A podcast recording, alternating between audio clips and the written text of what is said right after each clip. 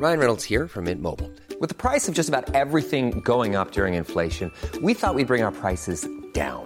So to help us, we brought in a reverse auctioneer, which is apparently a thing.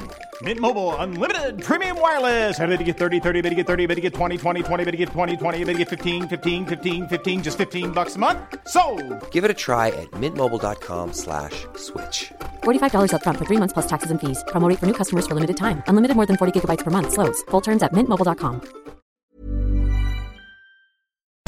Esto es Periodismo de Emergencia. Con Hiroshi Takahashi, Arturo Rodríguez y Karen Torres. Con las reglas del oficio.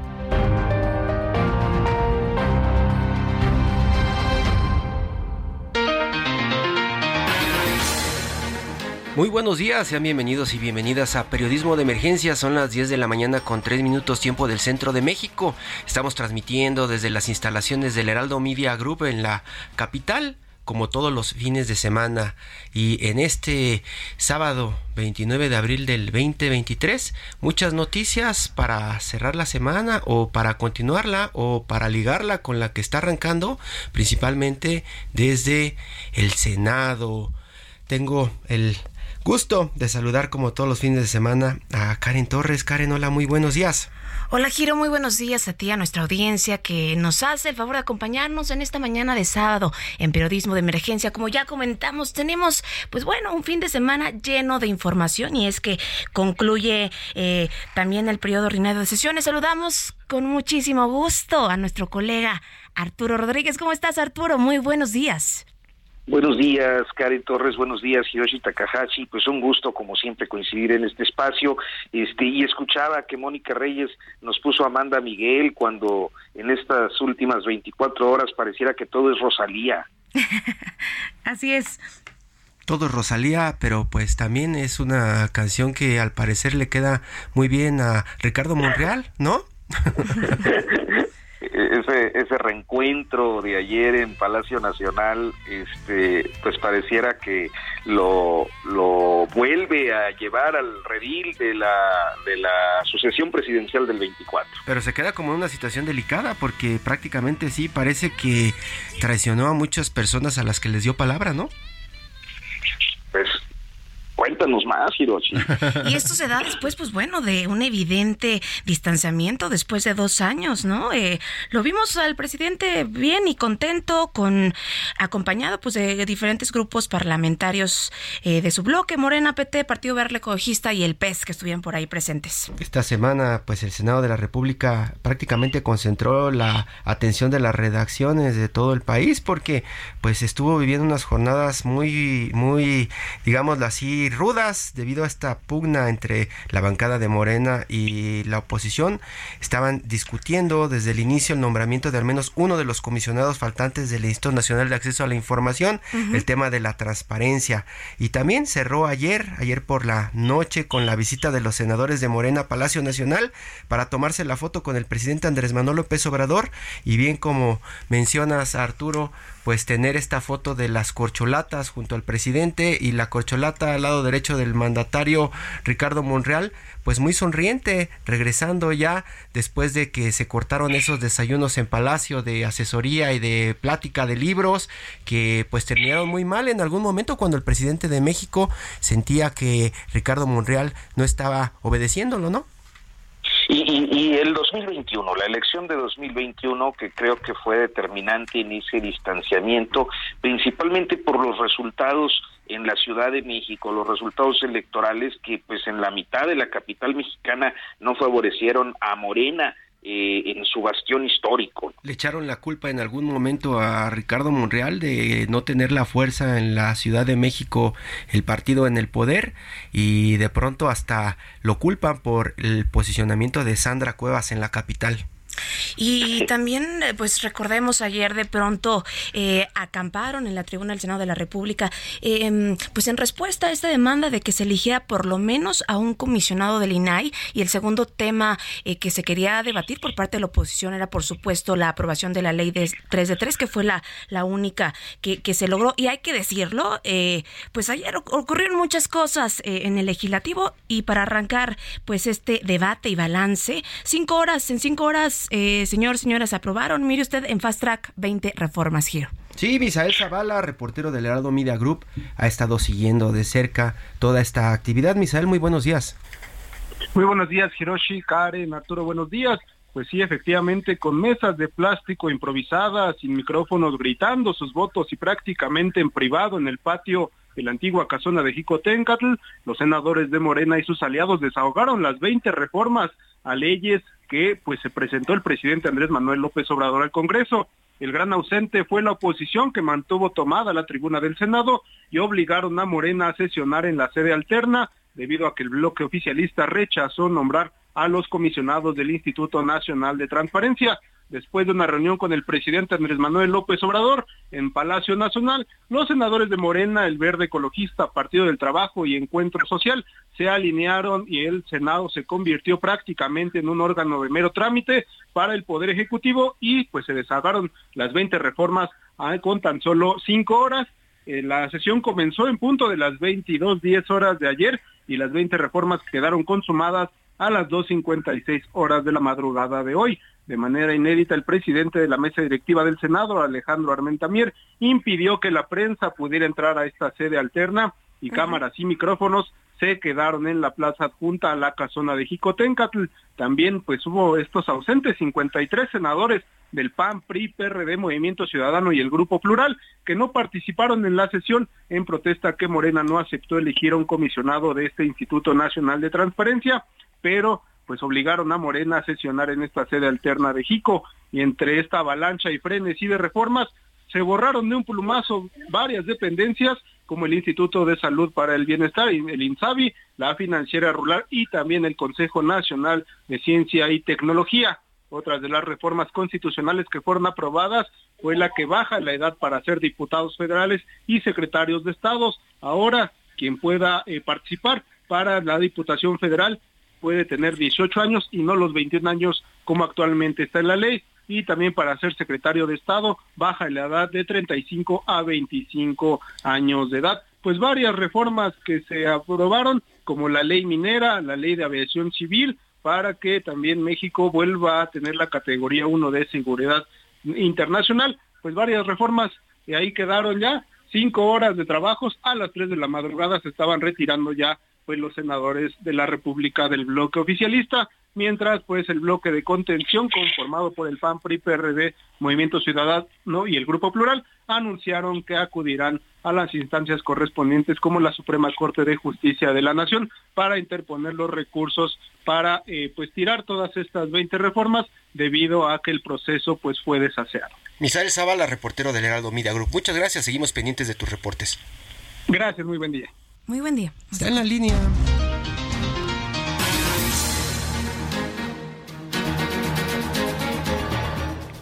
Está en la línea Xochil Galvez. Le agradecemos muchísimo a la senadora del PAN que tome esta llamada porque sabemos que está viviendo desde hace ya muchas horas una situación difícil. Xochil, muy buenos días. Buenos días, ¿cómo estás? Eh, Arturo, Hiroshi, Karen, qué gusto saludarles. Pues sí, efectivamente ayer estuve, digo, ya estoy en casa, eh, terminó la sesión, mi intención era impedir que se llevara a cabo esa sesión, eso es todo lo que intenté el día de ayer, pero fue imposible. Estuvieron acampando, estuvieron eh, tratando de pues llegar a algún diálogo en algún momento con, con, con esta planadora de Morena, pero no consiguieron nada. Mira, realmente me parece increíble. Eh, estábamos en el Senado esperando a que el presidente de todos los senadores, que hoy solo es presidente de los senadores de Morena y sus aliados, Armenta ha dejado de ser un presidente plural para convertirse en el líder de la facción del presidente, eh, no escuchó, no, no hay un diálogo con él, él solo acata las órdenes de Palacio Nacional. Con Ricardo Monreal, pues el acuerdo que se había hecho fue totalmente incumplido y ahora ya lo entiendo por qué, pues tenía su premio de ir como corcholata a Palacio Nacional. O sea, cada quien está más preocupado por sus intereses personales, por ser gobernador de Puebla, por estar como precandidato a la presidencia, pero no están preocupados realmente por lo que le pasa a los mexicanos. Entonces, eh, no nos decían dónde iba a ser la sede, yo me la solí, eh, eh, me puse mi mochila con mis dos cadenas, porque yo lo que quería era cerrar Chico, esa era mi intención original, porque Chico solo tiene dos puertas. Entonces, pues yo, como decían que ahí no iba a ser, yo esperaba encontrar Chico solo, ¿no? O sea, sin nadie, eh, porque todo el mundo decía que iba a ser en el piso 14. Eh, dije, pero bueno, voy, cierro a Chico y así les quitamos una posibilidad. Llego y pues me encuentro que estaba la comida lista, que estaban los este, la transmisión del Congreso, servicios parlamentarios, eh, todos los nombres de los senadores. ¿Y cómo es posible que nosotros no nos dijeran eh, va a ser en Chico para que nos trasladáramos. Estaba el concierto de Rosalía, era un caos el Zócalo. Sí. Y, bueno, cuando vi que iba a ser ahí, pues decidí, pues al menos en este salón. llegar en bicicleta para poder eh, entrar a, Chico. Siempre ando en bicicleta. O sea, yo me muevo en bicicleta en general por la Ciudad de México. Eh, entonces, pues es una manera muy fácil de entrar.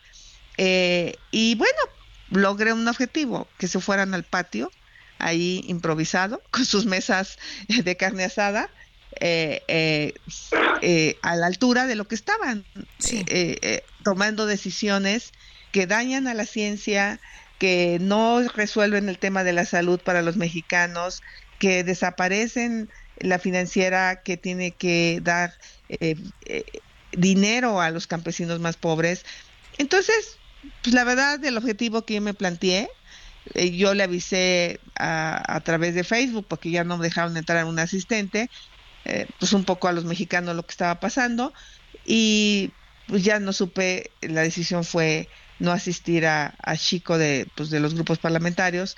Eh, y bueno, ya me quedé ahí hasta las tres y media, cuatro de la mañana que acabó todo, pues para evitar que regresaran al pleno cómodamente sentados, al menos ahí estuvieron dando, haciendo el desastre a México en una indignidad absoluta por no escuchar a la oposición. Senadora, justo se esperaba pues eh, justamente eh, pues consensos, eh, acercamientos, de pronto los dos temas que ustedes como oposición plantearon desde un inicio era pues bueno el nombramiento pendiente del INAI y también la aprobación de la ley 3 de 3 que tú como representante también de la colectiva 50 más 1 pues te has pronunciado fuertemente siempre a favor de pues de temas que favorezcan la no violencia contra las mujeres. Creo que ha sido un paso importante, pero también nos gustaría que nos comentaras cuál es el balance después de que pues no se tenía el quórum y, sabemos que pues em, se dio paso en el Senado a que con la ausencia de la senadora Valderas que se encuentra en, en Bruselas, pues bueno, se tomara protesta a otra senadora. ¿Cuál es la perspectiva y comentarios al respecto? Pues primero, si la senadora Valderas está en una misión oficial, pues pobre, ya no lo está en calidad de qué va a ir a, los eventos que tiene en Bruselas. O sea, Morena no le importa pasar por encima de las personas y pasar por encima de la ley. Digo, pues ahora creo que la senadora Valderas tendrá que regresar los viáticos y salirse de los eventos en los que está, porque ella no es senadora de la República. La senadora de la República tomó posición anoche este para que dieran el quórum necesario y, y así era legal eh, tomar protestas sin eh, no todo indica que no era legal, faltaba una senadora que tampoco había pasado lista y que llegó después, o sea, se instaló la sesión sin el quórum obligatorio. Todo eso nos va a servir para ir a la corte, o sea, todo eso nos va a servir, este, yo en lo particular quizás soy más, no, no sé si radical, pero yo nunca me venzo, o sea, yo nunca me venzo, yo yo trato de dar la pelea hasta el último minuto, si es posible, este, y yo lo que intentaba pues era que no hubiera sesión en Chico, no lo logré, yo dije, no, pues no va a ser tan fácil que saquen todo de aquí, ¿no? Pues sí lo sacaron, en una hora instalaron las mesas de carne asada, este, votaron a mano. O sea, lo único que logré es que en lugar que durara dos horas la sesión, pues duró cuatro. Arturo Rodríguez. la exhibida. Arturo, a tus órdenes. Sí, oiga, Xochitl, y, pues yo, yo quiero hacerle dos planteamientos. Mire, el primero es, ¿por qué, por qué se fue sola? ¿La dejaron sola sus compañeros de bancada, sus compañeros de, oposición? Y la otra, ¿cuáles son las violaciones al proceso legislativo que usted considera son más graves y, y litigables en la Suprema Corte? Primero, yo no, cuando yo me fui, no sabíamos dónde iba a ser la sesión. No había una postura de los partidos de qué iba a pasar. Eh, yo me fui porque me la solí que era en Chicotenca. Quise avisarle a mi coordinador, pero mi coordinador estaba en una reunión y no pude hablar con él. Entonces, yo lo que quería era cerrar una opción para que vinieran al Senado al piso 14 como lo tenían previsto y pues ahí en el piso 14 pues impedirles la sesión. O sea, yo sé que lo iban a sacar tarde que temprano, pues ya había dicho el presidente que pararan el reloj legislativo, ¿no? Este, cuando estoy allá, yo aviso que estoy allá, pero pues yo nunca he pedido permiso para hacer las cosas que hago, la verdad. Este, yo, yo vi la posibilidad de tomarles la tribuna y, y que pues como estaba sola, pues la única manera se me ocurrió agarrar las cadenas que yo llevaba para cerrar Chico, pues ponérmelas yo para que no me levantaran a la fuerza, ¿no? Y ya, así fue. Y las cosas que yo veo que violan primero es que no había quórum cuando se instaló esta sesión. Eh, segundo, que eh, em, por ejemplo, se dictaminó a las dos y media de la mañana eh, la desaparición del, del CONACIT. Eh, la, presidenta nunca convocó esa sesión, convocaron las dos secretarias, se presentó un dictamen que ni siquiera estaba firmado, no sé cómo hicieron esa sesión de comisión a las dos y media. Hay un montón de inconstitucionalidades, por ejemplo, la ley minera no fue consultada con los pueblos indígenas, por lo tanto la Corte la va a echar para atrás.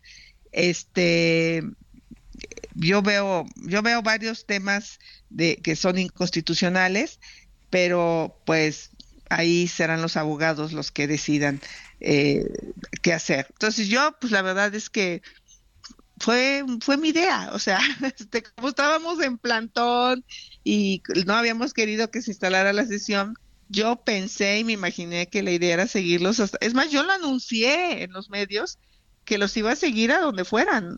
No sé por qué hay sorpresas. Xochitl, ¿se puede revertir esto? Como usted dice, dice que no se va, que no se va a echar para atrás como, como estamos acostumbrados a verla, pero eh, de pronto estamos viendo una especie de regreso del PRI con este brazo ejecutor este, de golpe, no escuchando a la oposición nunca, pero en el pleno 2023. A ver, el presidente está decidido a dinamitar las instituciones que le estorben. Y a él la transparencia le estorba. Gracias a eso nos enteramos que su hijo vivía en una casa que había hecho contratos con el dueño de la casa, titular de Baker Hughes y Pemex, el mismo día que llegó a la casa a vivir por un millón de dólares. Eso le debe de enojar muchísimo al presidente, porque son corruptos, pero no quieren que se sepa. El hecho de que su cuatísimo Nacho Valle lo tenga protegido en gobernación, habla muy mal de él. Dice, es que un grupo de priistas, pues Nacho Valle era un priista, ¿de qué se queja? Era un corrupto y lo fue siempre. Perdonarle la vida nada más porque es su amigo cuando se ha aprobado el quebranto de 15 mil millones de pesos y que Nacho Valle diga, es que no sabía que estaba firmando. O sea, pues señor, usted más vale que hubiera tenido buenos asesores para que se lo dijeran. Entonces el presidente le molesta rendir cuentas, por eso quiere desaparecer al INAI. Pero yo invito a todos los mexicanos que defendamos esa institución porque es de nosotros, no es del presidente. Los políticos deben de rendirle cuentas a los mexicanos, les guste o no les guste. Y posiblemente a ningún político le ha gustado, ¿eh? A ninguno, de cualquier partido este, porque se han enterado la estafa maestra, Odebrecht, el Toallagate de Fox, o sea, la verdad es que este tema es parejo.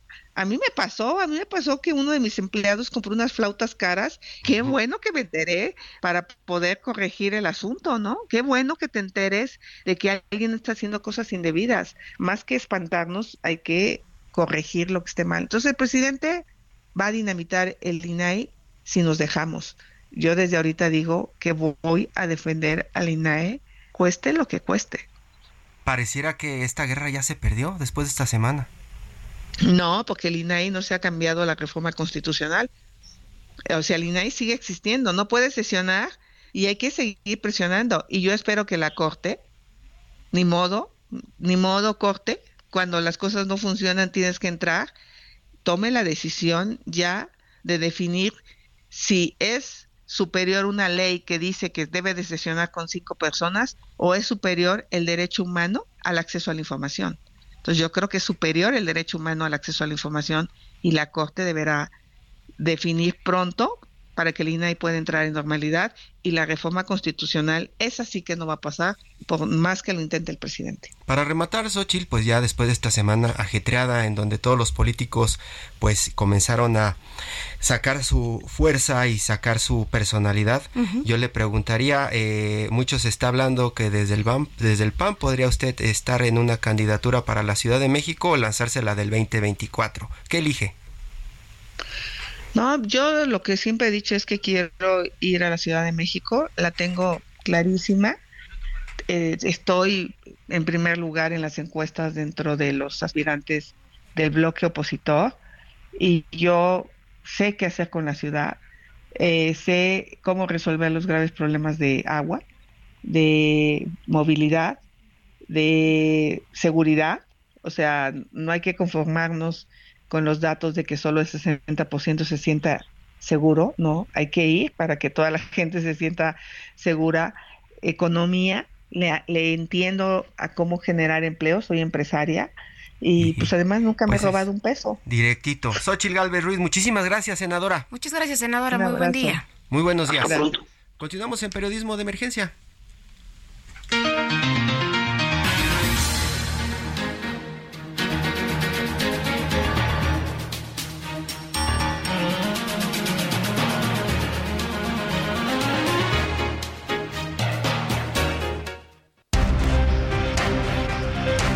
En un momento continuamos en Periodismo de Emergencia por el Heraldo Radio.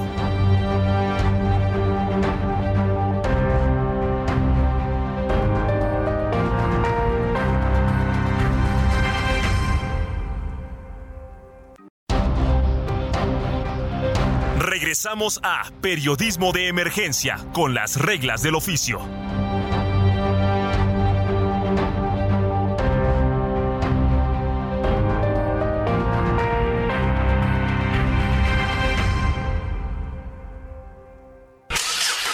¿Viajas por carretera? Consulta la cuenta de Twitter Guardia Nacional Carreteras. En arroba gn-carreteras podrás revisar en tiempo real si hay accidentes o bloqueos, así como las condiciones del tránsito vehicular en las carreteras federales. Esta información evitará que te quedes atrapado y te ofrecerá posibles alternativas para completar tus viajes. Consulta arroba gn-carreteras y viaja seguro por las carreteras federales del país. Heraldo Media Group. Desde la mañana con 31 minutos de este sábado 29 de abril del 2023 continuamos en periodismo de emergencia transmitiendo en vivo desde las instalaciones del Heraldo Media Group. Platicábamos del Instituto Nacional de Transparencia. La presidenta de esta institución, Blanca Lilia Ibarra, dice que no debe desaparecer ya que tutela, defiende y promueve dos derechos humanos que atienden las necesidades de la sociedad el acceso a la información y la protección de sus datos personales. El INAI continúa viviendo el momento probablemente más complejo de su historia debido a la falta de tres comisionados, lo que le impide sesionar, lo que se suma Millions of people have lost weight with personalized plans from Noom, like Evan, who can't stand salads and still lost 50 pounds. Salads generally for most people are the easy button, right? For me, that wasn't an option. I never really was a salad guy. That's just not who I am. But Noom worked for me. Get your personalized plan today at Noom.com. Real Noom user compensated to provide their story. In four weeks, the typical Noom user can expect to lose one to two pounds per week. Individual results may vary. La efímera propuesta del presidente del Senado, Alejandro Armenta, para su desaparición. Está en la línea Eduardo Bojorques, director ejecutivo de Transparencia Mexicana. Eduardo, muy buenos días. Muy buen día. Muy bueno. Muy buenos días, muchas gracias por la invitación a este programa. Estamos platicando desde hace semanas de el INAI. Eh, en sí, ¿tú cómo ves la situación, lo que podría ocurrir con este instituto que pues no existe como tal, por ejemplo, en Brasil o en Argentina? Bueno, como tú sabes, México fue uno de los países pioneros en América Latina en impulsar una agenda de acceso a la información pública y de transparencia. La ley de México es la segunda y mejor ley del planeta Tierra en términos de lo que significa proteger el derecho al saber de las personas, así ha sido calificada a nivel internacional, y tanto Argentina como Brasil, como muchos otros países de la región, tomaron como referencia el caso de México para impulsar pues sus leyes de transparencia. La de Brasil prácticamente durante el periodo de Lula da Silva fue una, una ley que tomó como base la de México y que más o menos está inspirada. No tiene un organismo constitucional autónomo como el caso de México y tomó el caso de Brasil, porque en Brasil hay un tribunal de cuentas, que es una Mm. figura que nosotros no tenemos en México y es quien cumple estas funciones. En el caso de México se tuvo que crear un organismo especializado que le diera eh, atención a todos los, los temas de acceso a la información pública, pero no solo para el gobierno federal. Yo creo que a veces se nos olvida que el INAI es un organismo nacional, eso quiere decir que tiene competencia lo mismo en un municipio como Motocincla en Chiapas que en Tijuana en Baja California. Es un organismo, eh, pues sí, con, con unas atribuciones y con obligaciones en todo el territorio nacional. Y tal vez lo, lo único que también hay que recordar es que el INAI no es quien abre la información, no es quien no se le solicita al INAI, sino que cuando el gobierno le niega al ciudadano la información, el instituto interviene y si le, el- le da la razón al ciudadano y le instruye al gobierno a abrirla, ¿no? Porque a veces dicen, ¿por qué no abre el INAI cierta información? Bueno, porque no es quien la abre, quien la tendría que abrir es el gobierno y cuando el gobierno fracasa, pues es que entra el instituto para instruirle que abra la información que el, el ciudadano solicita. En este momento, cuando tenemos prácticamente los ciudadanos que pedimos información, este, esta especie de candado, porque no hay quien pueda estar solicitando esa información después de que metemos a lo mejor una, una queja, eh, ¿quién podría ayudarnos eh, eh, en esto? Porque en otras naciones, por ejemplo, hay grupos de abogados que te pueden ayudar para generar este tipo de peticiones, pero, pero aquí en México, ¿cómo podríamos hacerle para, pues también saltarnos este, este bloqueo del gobierno? Lo- los hay también en México, hay, hay eh, despachos de abogados que trabajan pro bono en estos temas, también hay organizaciones civiles como Artículo 19 y otros que, que promueven litigios estratégicos de apoyo a los usuarios. En este momento la vía, voy a decir, más sencilla, lo que pasa es que tomaría mucho tiempo, es la vía de amparo. ¿no? La- los ciudadanos se tendrían que amparar contra la negativa de información del gobierno y tendría que ser la Suprema Corte de Justicia la que atendiera este tema. ¿Por qué, por qué es eh, la, la ruta pues posible pero impráctica? Porque tú sabes los tiempos de la vía de amparo, ¿no? Tendría que ir subiendo el tema hasta que llegara a la Corte y eso haría muy costoso el acceso a la información pública y no para el gobierno, como se ha dicho hace unos días, para el ciudadano, ¿no? La idea de tener un instituto no es que eh, es que le cueste menos al ciudadano acceder a la información del gobierno. Y don Eduardo, yo tengo una, una duda que quizá, bueno, la audiencia también comparta. Eh, ¿Se detiene el derecho a solicitar información pública a cualquier sujeto obligado? De los más que sabemos son más de eh, 700 en, en la federación. Y por otro lado, eh, ¿qué posibilidades hay eh, de que se pueda sesionar, obviamente, con los cuatro comisionados eh, y que se pudiera, pues sí, hacer este recurso de reclamación? ¿Qué apoyo se podría tener de la Suprema Corte de Justicia de la Nación y cuál sería el panorama? Empiezo por el segundo tema. Se intentó pues, desde el propio INAI, el INAI promovió una, una controversia constitucional para que se instruya nombrar desde el Senado de la República los comisionados faltantes y como parte de ese procedimiento le solicitó a la Corte que le que le autorizara operar durante el tiempo en que no hubiera nombramientos con cuatro comisionados. Es una especie de medida cautelar, digamos, ¿no? Una una acción que puede tomar la Corte. Eh, no se, ni siquiera llegó al Pleno. La ministra Loreta Ortiz decidió ella que no, no le autorizaría al, al INAI operar con cuatro comisionados. Y por cierto, es muy curioso porque la ministra Ortiz viene de una larga trayectoria en, temas de derechos humanos y resolución de conflictos. Y si ella hubiera decidido esto, que podía hacerlo conforme a derecho, hubiera resuelto un conflicto político ¿no? entre el Congreso y el INAI, pero además habría ayudado a que se ejerciera el derecho a saber, así que privilegió la política o la grilla, como quieran verlo ustedes, sobre los derechos humanos. Y me voy al otro tema, al primer tema. El ciudadano puede seguir solicitando. Lo que pasa es que si le niega información el gobierno, nadie puede intervenir. Ese es el punto donde está. El INAI tiene que llevar al pleno del instituto los asuntos donde le, tiene, le analiza la situación. Es como una pequeña Suprema Corte, ¿no? Entonces, revisa el tema, eh, su, su, perspectiva se, se dice que es pro persona, es decir, van a tratar siempre de, beneficiar el derecho de las personas, no del gobierno, porque no es un organismo de gobierno, sino de Estado, y lo que hace es que analiza la situación, lo discute el Pleno, se vota, y si se le da la razón al ciudadano, se instruye, por ejemplo, a las Fuerzas Armadas a entregarle la información al ciudadano. Eso que acabo de describir no puede ocurrir desde los primeros días de abril porque no tienen las condiciones legales para operarlo. ¿Por qué, ¿Por qué se paraliza? Porque si tomaran una decisión ahorita con cuatro comisionados, las Fuerzas Armadas dirían, eso es ilegal porque no cumpliste el procedimiento y por lo tanto no te voy a hacer caso. Entonces, el ciudadano puede seguir preguntando, pero cuando le niegue la información al gobierno, no van a poder apelar a nadie porque está desactivado el mecanismo para poder eh, revisar su caso y darle la razón si es que la ley lo asiste. Como nos pasa ah, frecuentemente con la Fiscalía General de la República o con la Oficina de la Presidencia. Arturo Rodríguez.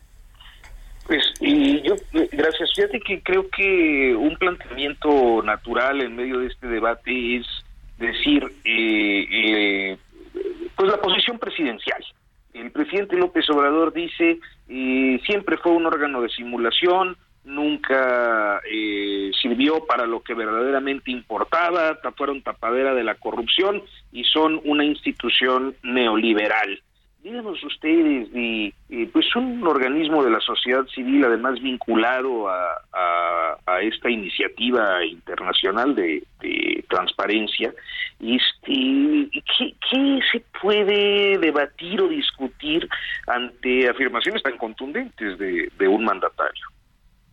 Los adjetivos han sido el principal instrumento político del presidente, pero los adjetivos no siempre son los correctos, ¿no? A veces uno puede aseverar cosas sin dar evidencia sobre lo que se está aseverando. Voy a poner un ejemplo, ¿no? El costo del INAI, que es uno de los que más repite.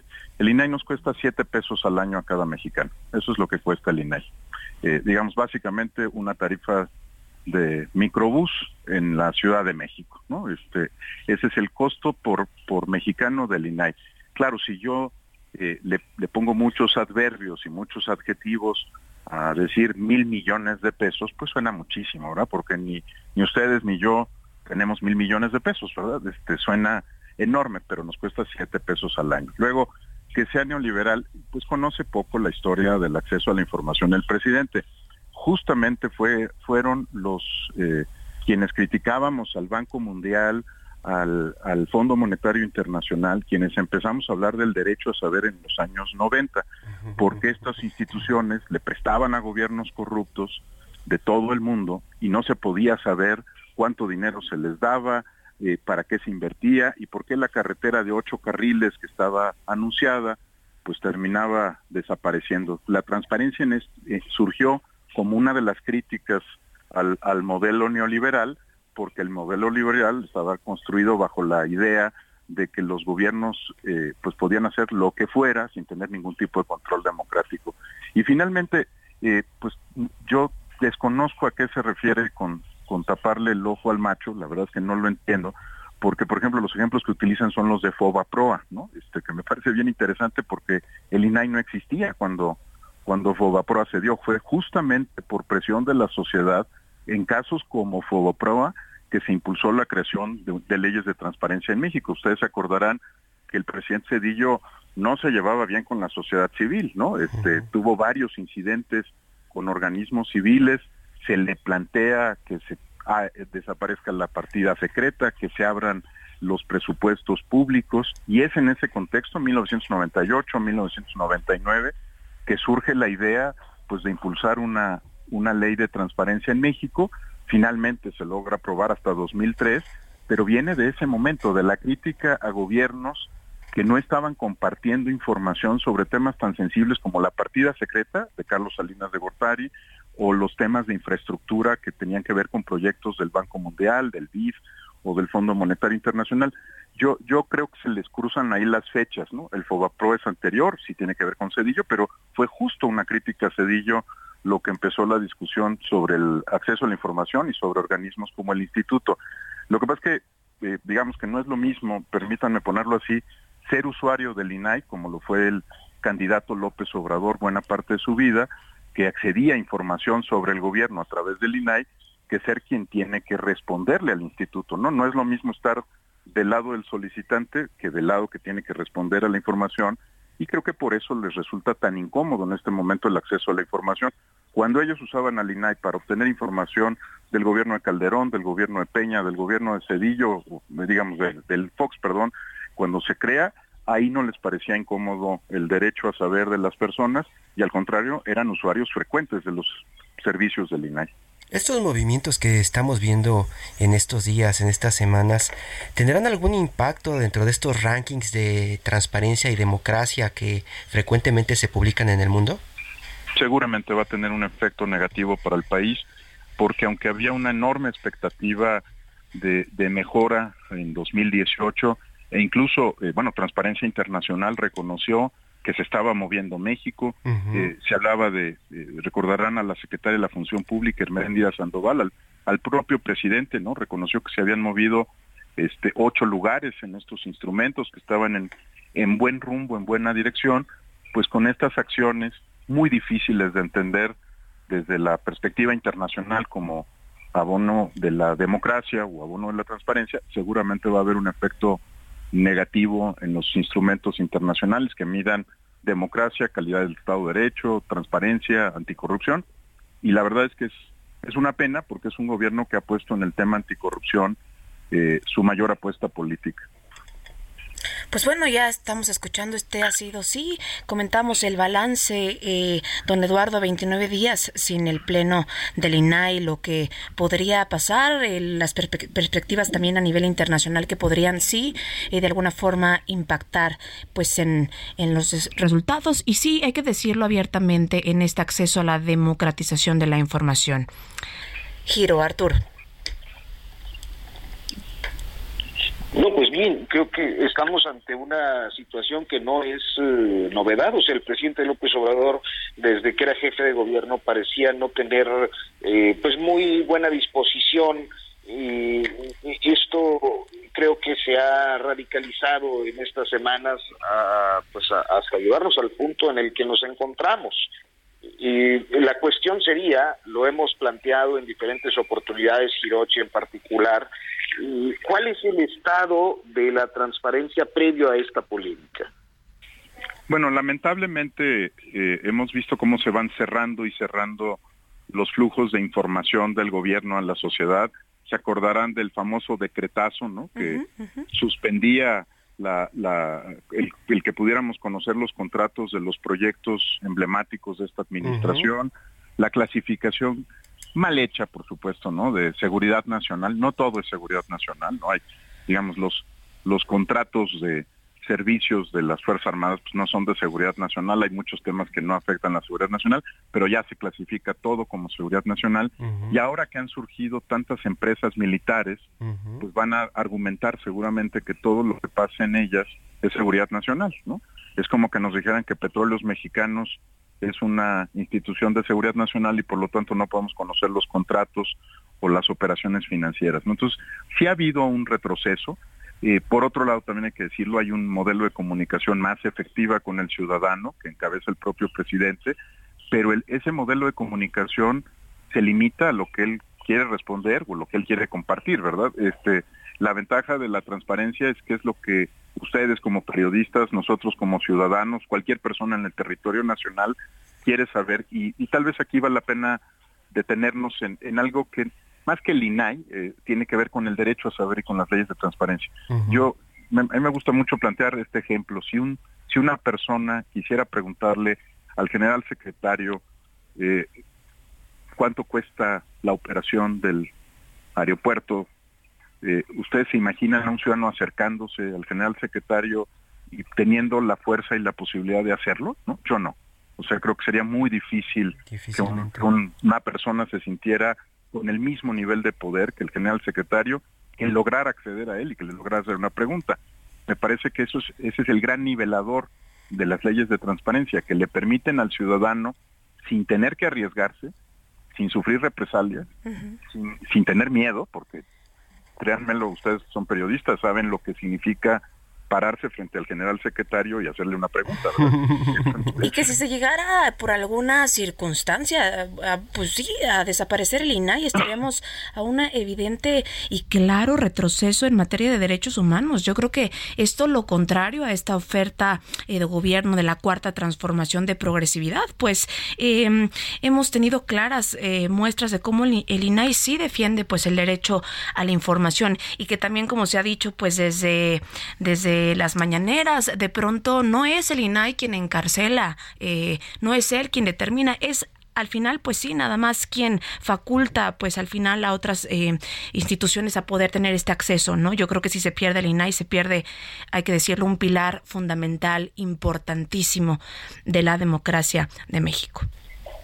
Y ojalá lo, lo también eh, seamos capaces de transformarlo, de criticarlo, de mejorarlo. Yo, yo no soy de esa idea de que defender a las instituciones es no criticarlas. Créanme que he tenido muchas y duras reuniones con el Pleno del Instituto. Eh, por ejemplo, durante la pandemia nos fuimos a ver porque no estaban entregando información. al, INAI también hay que criticarlo, pero no desaparecerlo. ¿no? Este, creo que estamos eh, cuidando un derecho humano que ya ganamos, que tendría que seguir avanzando y hay que pedirle más al INAI. el INAI puede y debe mejorar, pero no debe desaparecer. Desde el punto de vista de administración pública se hablaba y había pues referencia de muchos eh, pues críticos autócratas haciendo referencia a la eliminación de, de estas seis direcciones por demás evaluadas en ingresos eh, pues per, cápita dentro de la dirección administrativa y sí comentar que podría mejorarse, quizá eliminarse de pronto algunos eh, pues puestos de administración pública, pero como dice don Eduardo, pues pues no, no eliminarse, definitivamente. Creo, creo que sí sería un retroceso como has planteado para los derechos de las personas en este país. A lo mejor no lo ejercemos siempre, a lo mejor es un derecho complejo para muchas personas, pero no significa que no sea un derecho que asegura nuestra Constitución. Eduardo Bojorquez, director ejecutivo de Transparencia Mexicana. Muchísimas gracias. Seguiremos platicando en una siguiente entrega de este asunto que, créanlo o no, tuvimos o, logramos ganar como ciudadanía con Vicente Fox y que estamos perdiendo con el presidente que pues dice quiere combatir la corrupción. Muchísimas gracias por el tiempo y la oportunidad de conversar con ustedes. Gracias, muy buenos días. Los queremos invitar a que sean parte de un gran evento cultural. Shenyun regresa a la Ciudad de México del 4 al 7 de mayo en el Auditorio Nacional con un espectáculo completamente nuevo en su gira mundial 2023. En este magnífico espectáculo de 15 danzas cortas, 80 artistas nos llevarán a un viaje por el tiempo y el espacio para conocer la historia de China, diferentes dinastías, leyendas, tradiciones étnicas y folclóricas mediante la asombrosa danza clásica china, orquesta en vivo, increíbles telones digitales y cientos de vestuarios de colores vibrantes. Sus historias muestran las virtudes de la civilización ancestral china como la compasión, valentía, alegría y esperanza, que son valores que anhela el alma humana. Shenyun rescata este patrimonio y lo hereda a la humanidad. Este año obsequiemos a nuestras mamás un regalo divino que no olvidarán jamás. Para adquirir sus boletos, visiten shenyun.com diagonal MX. Todo menos fútbol. Adrián Ureta Ochoa nació el 15 de marzo del 2012 en Estados Unidos y en el 2021 la revista A Cuatro Manos publicó por primera vez uno de sus cuentos. Adrián Ureta Ochoa tiene 11 años y es escritor. Muy buenos días, Adrián. Buenos días.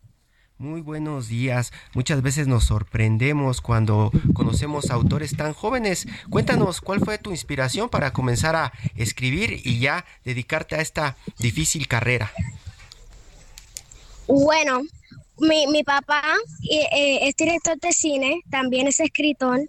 Y eh, en la eh, a mí nunca me había interesado mucho eso de escribir, pero en la pandemia, que yo lo veía en la computadora, escribir, me, por, dimensión, empecé a escribir, por dimensión pasó lo, enseñárselo a ellos. Y mi papá le mandó el, mi historia, el ferrocarril me llamó a, a Gabriela y ella lo publicó en su revista. Entonces, así fue como, como fue todo eso. La inspiración es tu papá entonces. Sí.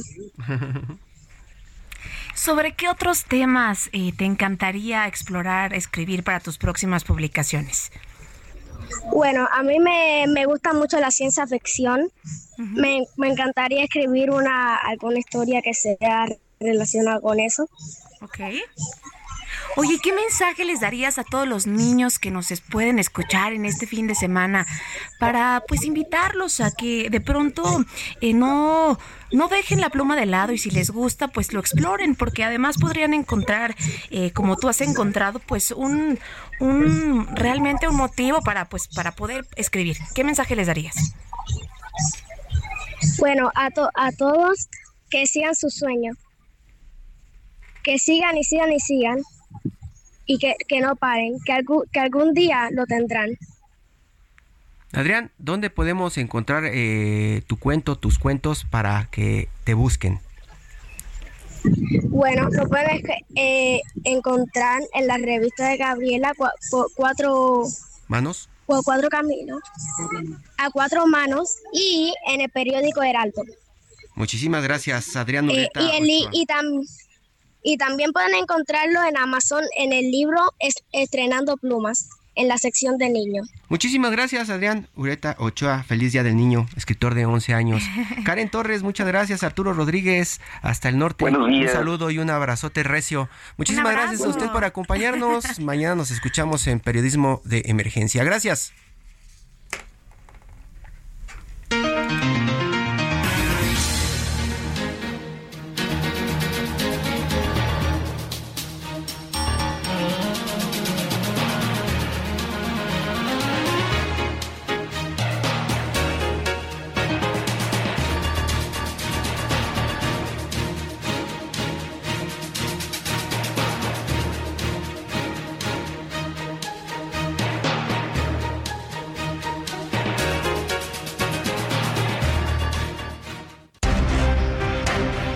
Aquí, periodismo de emergencia. Con Hiroshi Takahashi, Arturo Rodríguez y Karen Torres. Con las reglas del oficio.